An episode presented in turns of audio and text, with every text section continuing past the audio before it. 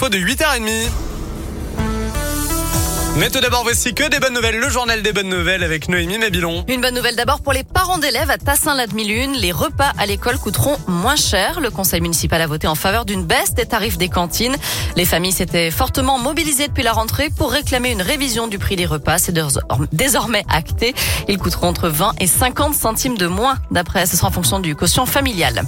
Dans l'actu aussi, cet événement qui n'a pas encore eu lieu, mais qui connaît déjà un immense succès. La raclette géante de Chicandier affiche complet.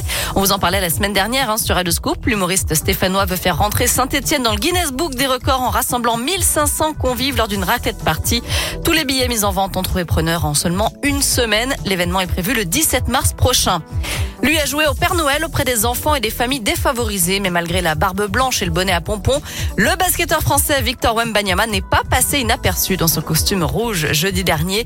Il faut dire que ce n'est pas tous les jours hein, qu'une distribution de cadeaux est offerte par un Père Noël de 2 m 24 accompagné d'un lutin de plus de 2 mètres, Julien Champagny.